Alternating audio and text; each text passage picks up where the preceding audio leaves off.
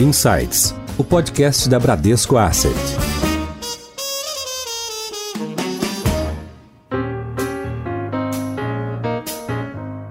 Olá, bem-vindos a mais um episódio do Insights, o seu podcast semanal da Bradesco Asset. Eu sou a Priscila Forbes e hoje nós vamos falar de um assunto que está na cabeça de todo mundo. Todo mundo está de olho no câmbio. Para onde vai o dólar? O dólar vai subir? Vai cair? Vai andar de lado? Como e onde investir nesse cenário com tantas incertezas? Para falar sobre o cenário externo e como o câmbio influencia a nossa vida e dos nossos investimentos, nós convidamos para o Insights de hoje o Roberto Medeiros, que é diretor do Departamento Internacional e Câmbio do Bradesco. Roberto, seja bem-vindo ao Insights. Olá, Priscila. Olá, pessoal. Prazer enorme estar aqui com vocês. Perfeito. E chamamos de volta também o Ricardo Almeida, que é o nosso CEO da Bradesco Asset. Ricardo, bem-vindo de volta. É, obrigado, Priscila, obrigado pelo convite. Acho que é um prazer estar aqui com vocês de novo. Bom, vamos só recapitular um pouco a, a, história recente do câmbio. Só lembrando que a gente ingressou em 2020, o câmbio estava em 4,03, ali no início de janeiro. Aí, logo antes da pandemia, já estávamos no patamar de 4,40. Quando veio toda a pandemia, o câmbio engatou ali numa, numa crescente e chegou no pico de 5,90 no dia 12 de maio. E aí ele continuou oscilando bastante, a gente viu um, um, incremento relevante aí na volatilidade e teve um novo pico agora, à véspera das eleições americanas, né? Então a gente viu ali no dia 3 de novembro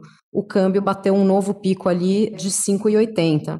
E na última semana ele tem oscilado aí entre 5,40 e 5,50. Roberto, diante de tantos fatores externos e as incertezas também no cenário doméstico, dá para fazer alguma previsão para o câmbio nos próximos meses? Quais são os principais fatores que vão influenciar a cotação? Olha, nesse momento, depois de tudo que a gente viveu, né, assim, foi um ano que eu acho que não só o dólar ele está batendo o recorde de, de valorização em um ano em relação ao real, eu não me lembro de um, uma outra época em que a gente teve uma desvalorização num período eh, de 40% ou de que seja de 30% num período tão curto, né? Então, teve muita coisa esse ano realmente que provocou a volatilidade, com isso, a nossa moeda teve uma desvalorização é, bem acentuada. Nesse momento, a gente vive um cenário binário, né, que tem muito a ver com a política fiscal brasileira. Se a gente não conseguir controlar essa questão do teto dos gastos públicos, a gente corre o risco aí de ver um real mais desvalorizado ainda, né?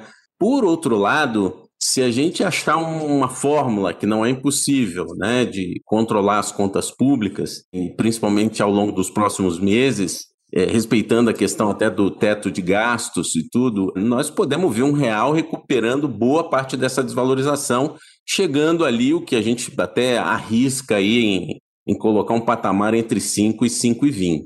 Então, assim, eu acho que em relação à, à, questão do Brasil, é mais ou menos por aí. Logicamente que fatores externos, hoje o mundo é muito interligado, né? É, o Brasil tem como os dois principais parceiros comerciais, e aí a exportação influencia muito aqui, China e Estados Unidos, a relação entre esses dois países também influencia no Brasil. Mas eu diria que nesse momento, passando até algumas dúvidas aí em relação à eleição americana, que acabou sendo positiva no aspecto de relação Estados Unidos e China, o Brasil realmente está focado na questão das contas públicas. Isso é crucial para nós nesse momento. Priscila, até aproveitar, eu queria ouvir um pouquinho a, a, opinião do Roberto também sobre, por exemplo, o equilíbrio do balanço de pagamento, né? então, transações correntes. Como é que você tem visto, Roberto? As exportações brasileiras ficam bastante competitivas, né? então a gente tem visto até uma, uma redução no déficit né, de transações correntes, a balança razoavelmente equilibrada. Isso também estaria um cenário de um pouco mais de estabilidade para o dólar, né? Nesse patamar aí já começa a, a exportação a, a auxiliar, né?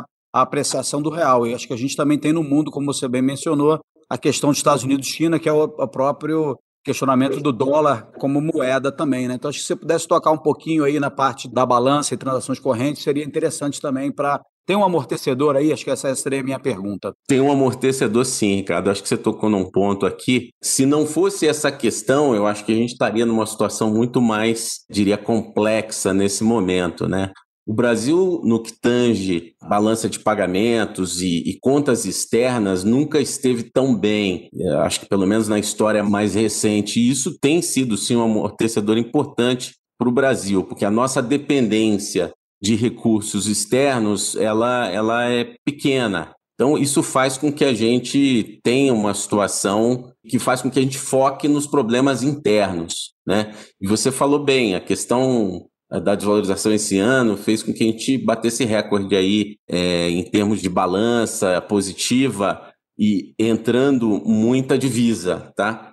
Então, nesse aspecto, é um, um amortecedor. O Brasil está tranquilo. A gente precisa realmente endereçar a questão interna das contas públicas, balancear isso, porque senão cada vez mais a gente vai ter saída de investimento estrangeiro e daqui a pouco até os investidores domésticos podem dar uma preferência ainda maior para investimentos fora do Brasil para se proteger, né?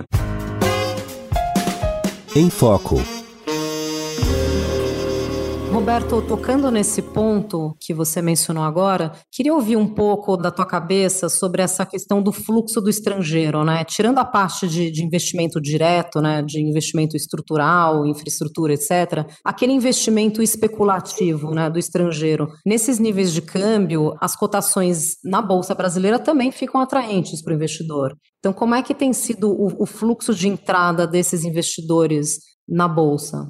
Eu acho que nesse momento a gente tem alguns desafios aqui para uma maior atratividade do investidor estrangeiro e também o investidor brasileiro com interesse em investir no exterior, né? Primeiro, assim, a taxa de juro no Brasil está muito baixa. Né? Isso tem duas consequências aqui. Você tem um problema na aposta contra o real, a aposta contra o real ela fica muito barata. Você tem muita gente apostando contra o real. E você tem dificuldade de atrair recursos de portfólio estrangeiro, é não obstante a bolsa ser uma oportunidade. Outra coisa é o crescimento da economia brasileira. A gente vem andando de lado em relação à atividade econômica já há algum tempo. Isso afasta investimento estrangeiro, inclusive para a bolsa. E o mais crucial nesse momento, na minha opinião, continua sendo, eu insisto aqui, em colocar a questão do risco fiscal. Perfeito. Agora, Ricardo, olhando para o investidor local, né, o brasileiro que hoje tem opções de investimento no exterior, né, seja via fundos, né, ou, ou via o que a gente chama de ETFs, né, os fundos negociados em bolsa, as BDRs, né, que são as ações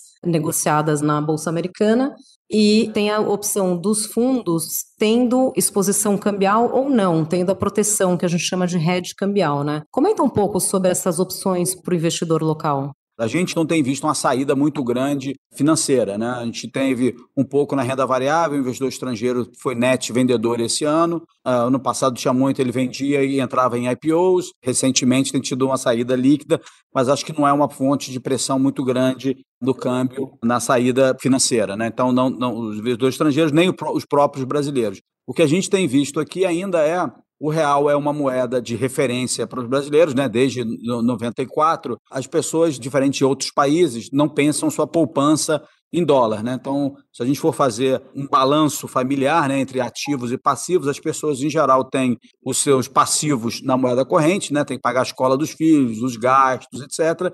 Eles tendem a ainda, né, e a gente já há mais de 20 anos, né, com a estabilidade da moeda, ter a preferência por ter o seu ativo junto com esse passivo. Né? O que a gente tem visto é uma diversificação, mas ainda denominados em reais. Então, por exemplo, você mencionou muito bem o BDR. Né? A Bradesco Asset foi pioneira, lançou o primeiro fundo de BDR em 2011. E essas ações sofrem o efeito, né, por equivalência da apreciação do dólar. Então, acho que você comentou também muito bem. A gente tem agora para diversificar, você pode, né, o investimento no exterior, você pode comprar ativos que tenham a variação do dólar embutida com ele, com ativos que não carreguem a variação do dólar. A gente mesmo, por exemplo, oferece um fundo Bolsa Americana, onde você ganha a rentabilidade da Bolsa Americana em reais, você não tem o risco da moeda. Então, hoje o investidor brasileiro, com essa taxa que o Roberto mesmo comentou, muito baixa nominal, e para padrões históricos, não só baixa nominal, como baixa é, real, né? lembrando que a gente sempre teve o CDI que juntava liquidez diária, volatilidade baixíssima, nenhuma, com uma rentabilidade nominal alta, com juro real alto também. Hoje esse cenário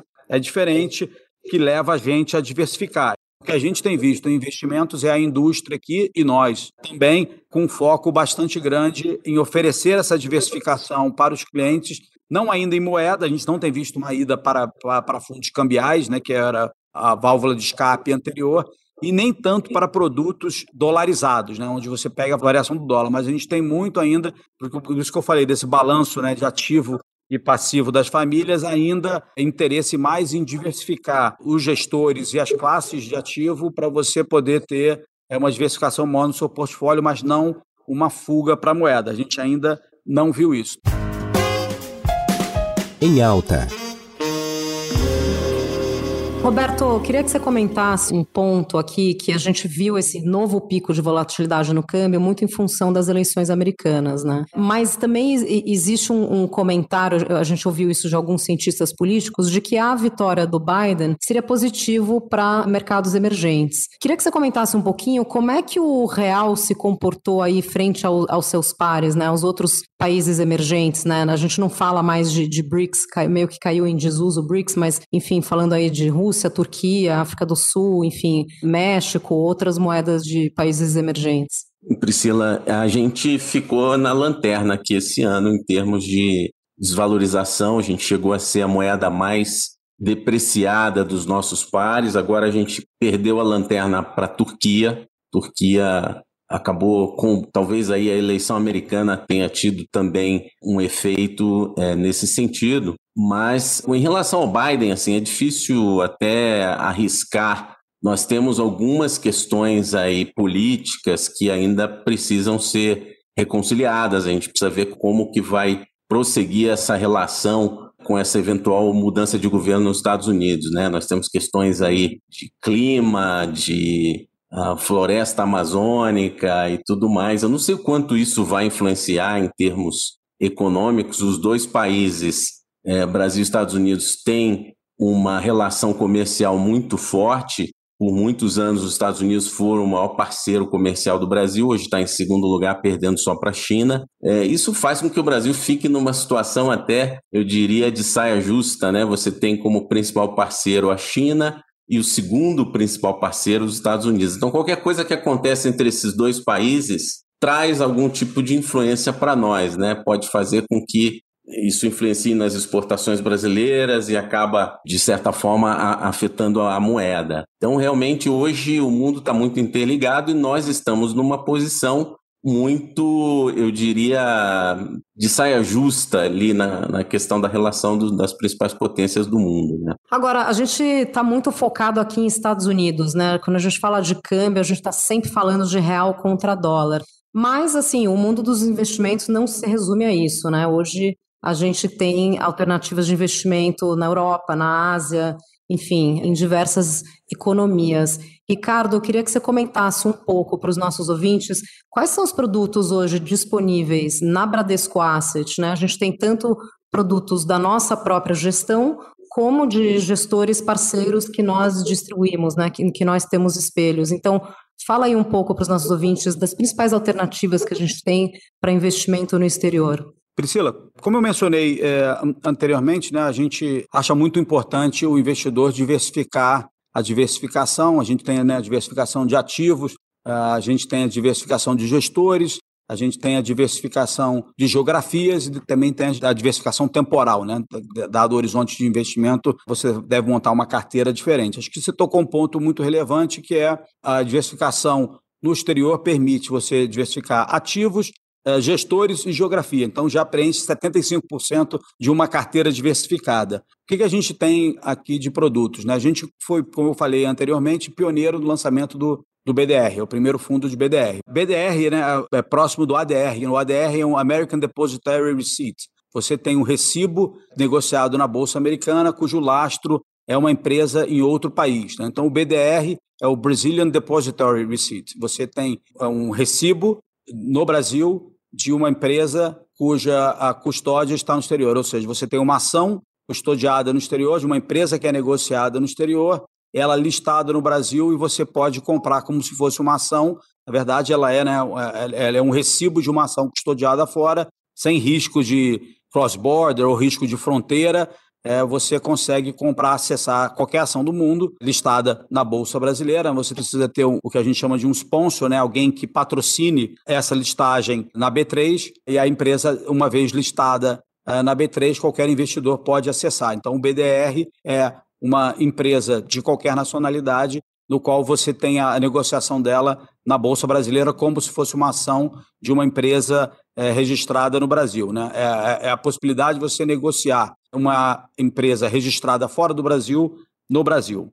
Só para a gente exemplificar aqui, a gente está falando, é, a gente tem PRs de em, em, empresas de tecnologia, né? É, Tesla. Netflix, Google, mas também tem, tem as empresas de healthcare, né? Você Amazon. Tem, é, você tem mais de 100 empresas listadas como BDRs aqui. Acho que uma outra maneira de você diversificar também bastante é um fundo global que a gente tem. E você pode comprar o fundo global ou o fundo separado, né? Ele é uma, uma mistura, né? um balanço de um fundo de América Latina com um fundo de Japão, com fundo de Ásia ex-Japão, com fundo de Europa, com o nosso próprio uh, eh, BDR. Então, você tem essas regiões que você pode investir individualmente ou comprar né, uh, já dentro ali do, com um gestor nosso que uh, escolhe que região ele vai ter um peso maior ou menor dentro do portfólio dele dessa maneira. Acho que também a gente vem reforçando bastante a nossa oferta, tanto em renda variável quanto em renda fixa. Temos alguns produtos exclusivos no Bradesco, né? A gente tem o um, um produto da Bridgewater, o Bridgewater Core Global Markets, do mesmo modo que o Oaktree também, né? Nós temos fundo de crédito da Oaktree,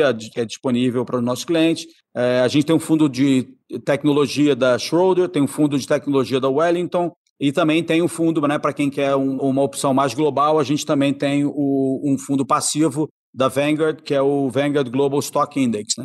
Além do nosso próprio global, que tem uma carteira, uma gestão ativa dessa carteira. Né? Então, acho que a gente tem muita opção. Então, obviamente, tem os fundos cambiais, tem o fundo de ouro também, que a gente lançou esse ano. Então, você tem é, bastante possibilidade de diversificar em classe de ativo e em geografia com os produtos aqui da casa. E eu queria aproveitar até para perguntar para o Roberto também, que eu sei que ele é um grande entusiasta das novidades financeiras, quão fácil é hoje você comprar dólar, comprar euro, e quanto a gente andou nesse lado, porque eu me lembro lá da minha época de criança, né, do dólar, turismo, que a gente tinha que... Eu me lembro até que meu pai, primeira vez que eu viajei, tinha o Traveler Check, né, que nem, nem existe mais hoje. Então, como é que você pode comentar um pouco de onde a gente veio do Traveler Check para agora, o que, que a gente pode fazer hoje em dia? Assim, o nosso modelo cambial, ele sempre foi marcado, se você for dar uma olhada na, no histórico, pelo excessivo controle da moeda, né? Eu lembro que quando eu comecei a trabalhar no, no banco, eu não preciso falar aqui há quanto tempo atrás, mas vocês vão ter uma ideia,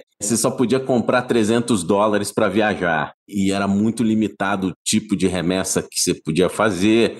Imagina, né? Viajar com 300 dólares, não tinha cartão de crédito internacional com isso, assim, naquela época surgiu assim uma dicotomia entre o que seria o modelo de regras e o que seria a liberdade, né? Entre o câmbio regrado e o câmbio livre, entre o desejado e a realidade, assim. Então, com o tempo, isso foi evoluindo. Obviamente, o plano real mudou muito, a nossa dinâmica mudou muito. O Banco Central vem, ao longo das últimas duas décadas, tentando soltar essas amarras racionalizando mais as regras, tentando simplificar. Existe um, um, uma barreira grande porque o câmbio no Brasil ele é, ele é baseado em, em leis. Tem lei de 1920 e lei de 2019. Nós estamos falando de quase 100 anos, quer dizer, aqui um arcabouço extremamente complexo, né? E com isso fez com que a gente tivesse toda essa história, né?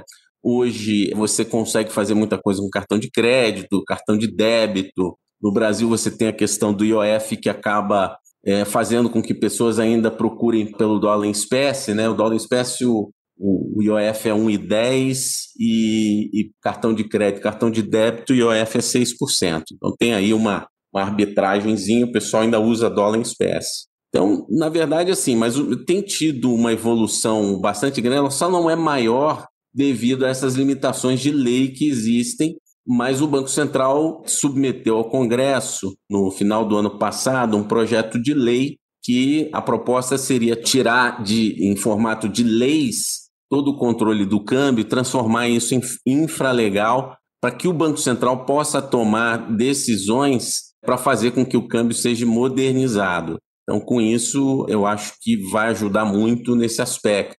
Então, acho que a gente veio aí numa evolução muito grande, ainda tem muita coisa para evoluir. Como eu falei, o Banco Central tem uma agenda forte nesse sentido, a gente participa dessas discussões através da Febraban, e eu acho que aí dentro de pouco tempo a gente vai ver muita novidade é, nesse sentido. Roberto, você comentou aí de algumas evoluções no mercado de câmbio e a gente sempre pensa no câmbio quando a gente vai viajar, né? Então, a gente comentou lá atrás, antigamente, tinha aquela questão dos travelers checks e ainda bem que a gente já evoluiu bastante desde então. Você comentou também que, em termos de alíquota do IOF, é mais eficiente, é mais barato para o viajante, né, o turista, ter dinheiro em espécie, né, papel moeda, do que gastar no cartão, porque o IOF é reduzido no dinheiro em espécie. Mas hoje o cliente conta com outras facilidades, né? No próprio aplicativo do Bradesco ele consegue contratar câmbio e também a gente tem a facilidade em alguns caixas eletrônicos do Bradesco, você pode sacar uh, diretamente na moeda, né? Então você pode sacar dólares, pode sacar euros. Eu lembro na minha última viagem, quando ainda dava para viajar, eu lembro de sacar as minhas verdinhas ali num caixa eletrônico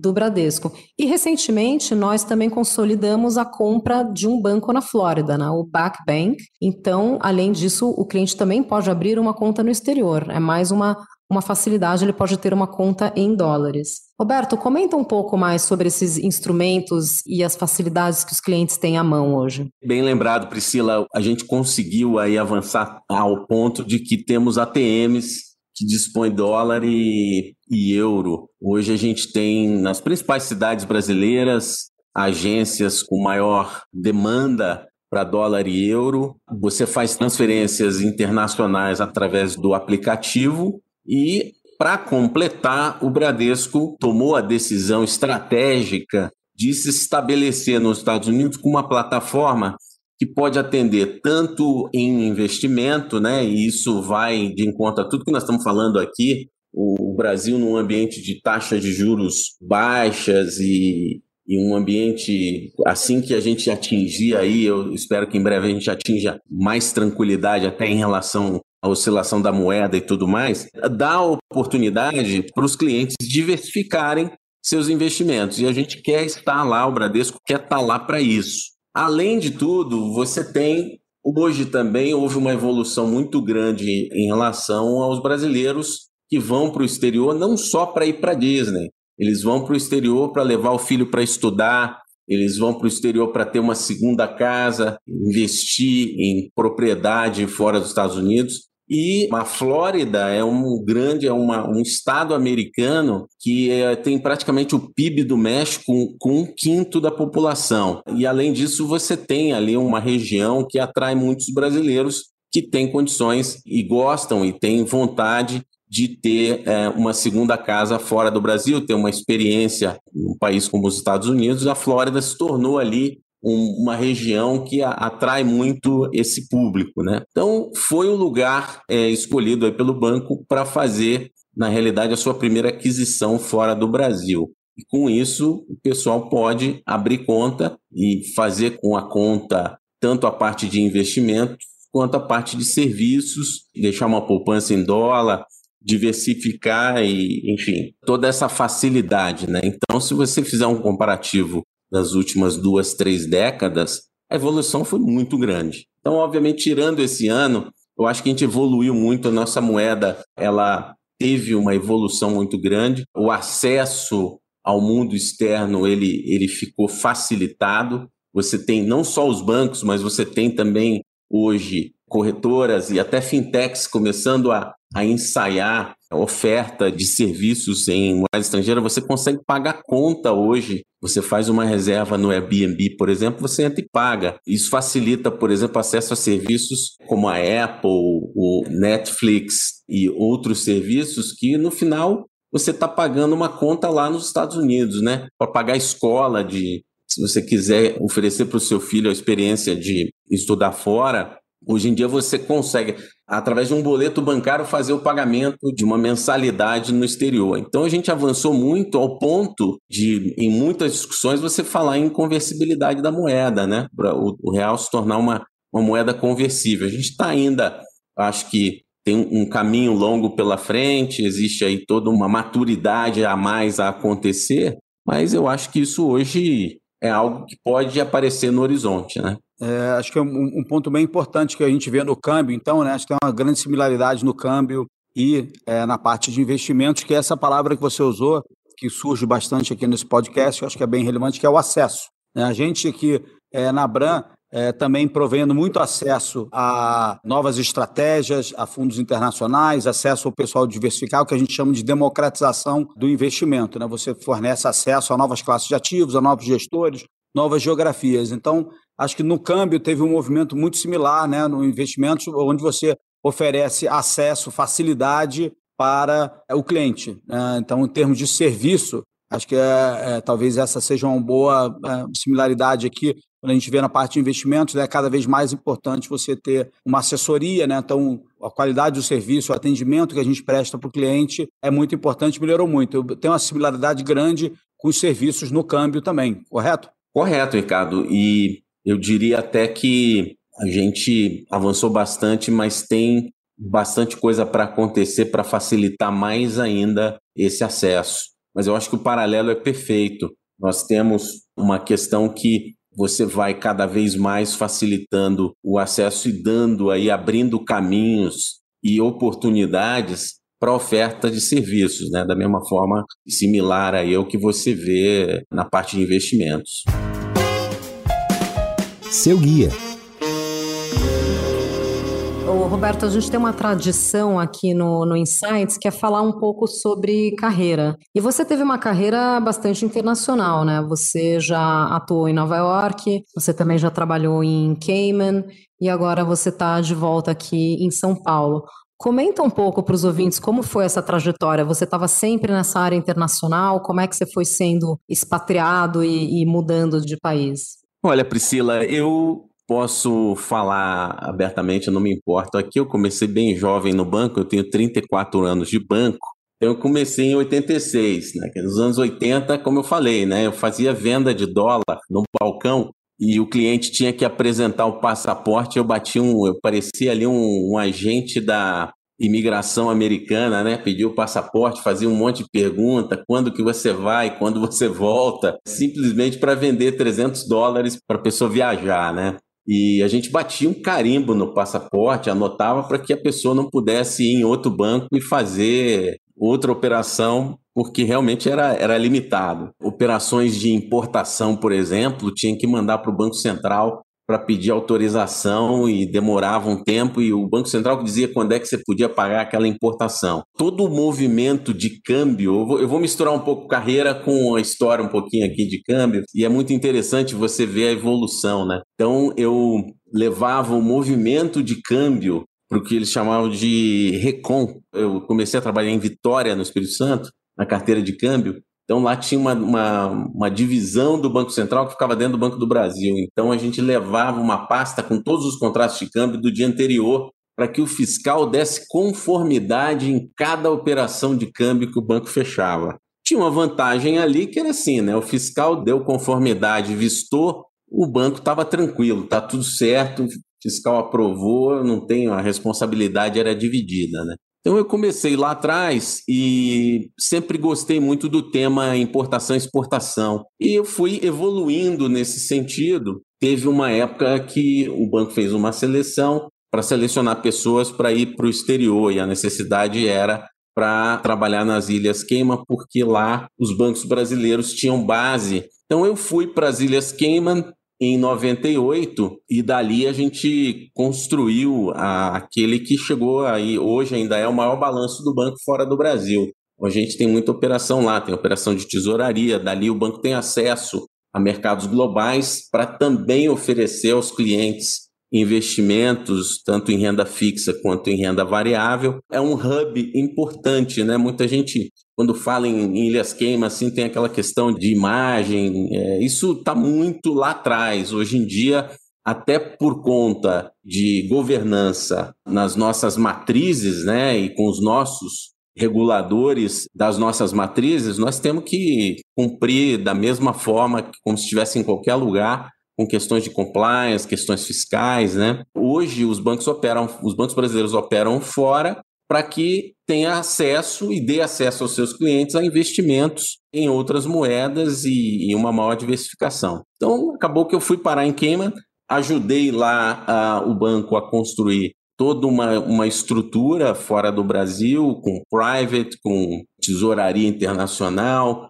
toda a parte de trade finance, já com um serviço de, de oferta de conta. Depois eu fui para Nova York também. De lá, a ideia sempre foi expandir a, as operações, mas sempre no intuito ali de ter um hub de captação de recursos né, em moeda estrangeira e repasse para aqueles clientes brasileiros que sempre demandaram produtos em moeda estrangeira, tanto pessoa física quanto pessoa jurídica. E com isso a gente constrói aí um histórico, né? Depois eu voltei para o Brasil Perfeito, Roberto. Muito interessante que a, a, tua carreira, né, um, um, pouco da tua vida pessoal também, se confundem com a história do mercado financeiro, né, com a história da internacionalização do banco também. Roberto, mantendo a tradição do Insights, eu gostaria de pedir para você uma indicação de um livro, de uma música e de um tipo de guitarra. Ou não, ou é indicar um livro e uma música. Eu, lembro, né? eu sei que o Roberto é exímio guitarrista, já toquei inclusive com ele né, na festa de final de ano da Bran do ano passado, o Roberto deu, deu, deu o ar da sua graça lá, né? Eu sei que ele está com um instrumento novo que ele acabou de comprar. Então, eu vou pedir para o Roberto uma dica de um livro, de uma música e de uma guitarra. Aí você fez um overshooting aí no exímio guitarrista. Mas tudo bem. Então, eu já vou falar uma música que você falou de música, eu vou, eu vou falar uma música que eu acho que tem tudo a ver com os tempos atuais, que é Times Like These, do Foo Fighters. Eu acho que essa música marca esse ano de maneira muito exemplar, assim. Eu acho que ela é uma música bacana. Inclusive, tem uma, uma versão dela com vários cantores no YouTube. Se você procurar Times Like These, é bem bacana, bem, bem interessante ali a versão. Então, essa é a música. Livro também, levando tudo que tem acontecido aí. Esse ano, um ano bem, bem fora da curva, né? Não são livros recentes, mas que eu peguei aqui, pensei e disse: olha, esses dois livros aqui são bons para o momento. Um é o Emotional Intelligence, do Daniel Goleman, que fala exatamente, né, inteligência emocional que a gente precisa muito nesse momento, né, um ano como esse. Eu acho que o momento é para inteligência emocional mesmo, para a gente conseguir administrar todas as, as variáveis desse ano, tanto na vida pessoal quanto na vida profissional. E para a gente não, não perder o trilho, né, olhando para frente, sempre se inspirar, o sonho grande ali da Cristiane Corrêa, que fala da saga daquelas feras lá do Esse é Jorge é muito Paulo legal. Lehmann, Marcel Teles e Beto Cipira. Então, acho que se a gente lê aqui primeiro o Emotional Intelligence, inteligência emocional, né, a gente dá uma controlada e aí continua sonhando ali com um sonho grande. E aí dá uma escutada na música Times Like This, que também fala de tempos de, de diversidade onde a gente aprende a viver novamente. Né? Bom, Ricardo, o ping-pong volta para você. Música, livro, faltou a, a, guitarra, ou era o guitarrista? O Roberto, ele, ele, ele foi modesto, aí que eu sei que ele comprou uma Fender Stratocaster recentemente, né, Roberto? Então, é, sim. É, então, eu, eu, vou começar pela guitarra, eu, em homenagem à banda, que é uma das minhas bandas preferidas, que acabou de lançar um álbum novo, né? Voltou a tocar, que é o ACDC. Então, na, na guitarra, eu tenho que dizer que agora estou gostando muito de tocar uma Gibson SG, então recomendo para quem é guitarrista é a guitarra do Angus Young, né, que é o guitarrista do ACDC. Eu, em termos de livro, eu, eu, acabei de ler um livro muito legal do Michael Lewis, né, que aquele cara já escreveu vários livros, Moneyball, Liar's Poker, etc. Escreve Começou escrevendo é um sobre clássico. Mercado, começou escrevendo sobre mercado financeiro e agora é, mudou um pouco. Acho que na, na, linha do Roberto, o livro chama The Undoing Project. É uma história é, de uma amizade grande do Daniel Kahneman, que ganhou o Prêmio Nobel de Economia em 2002, se eu não me engano, junto com o Amos é, Tversky, que são os caras, os pioneiros do que a gente chamou de behavioral economics, né? Da gente como a nossa mente às vezes engana a gente a tomar decisões muito rápidas, intuitivas, e que a gente tem muita certeza e aí às vezes a gente está errado, né? Então acho que é bem legal a gente aprender que a gente o mundo é incerto e a gente tem que aprender, é, apesar de desconfortável, conviver com incerteza é uma realidade, né? Tanto na taxa de câmbio como em, em várias outras coisas, né? E a música aí tem um toque bem pessoal. Eu tenho ouvido bastante a música do antiga do The Cure, chamada Boys Don't Cry, porque eu vou tocar é, junto com meu filho numa audição, então é legal, né? É um sonho realizado. Quem é músico gosta né, de levar essa tradição para a família, então o pai tocar junto com o filho é um negócio muito legal. Então, essa é a, é a, é a minha música é, do mês. Bom, agora a gente chegou ao final do nosso episódio. Só aqui no Insights você tem dica de investimentos, de livros e de rock. Então, fiquem ligados, toda semana a gente tem episódios novos. Queria agradecer mais uma vez o Roberto Medeiros pela sua participação, Roberto. Maior prazer aqui estar aí ao lado do meu grande amigo e colega Ricardo Almeida. Obrigado, Priscila. Foi um prazer aí participar desse momento tão agradável com vocês. Muito obrigado. Ricardo, obrigada de novo. Sempre bem-vindo aqui no Insights também. Obrigado, Priscila. Obrigado, Roberto. E obrigado a todos vocês que ficaram com a gente até esse final. Um grande abraço. É isso aí. Quer ficar por dentro do mundo dos investimentos? Siga a página da Bran no LinkedIn e siga também o nosso podcast. Toda semana tem episódios novos. Até a próxima. Tchau!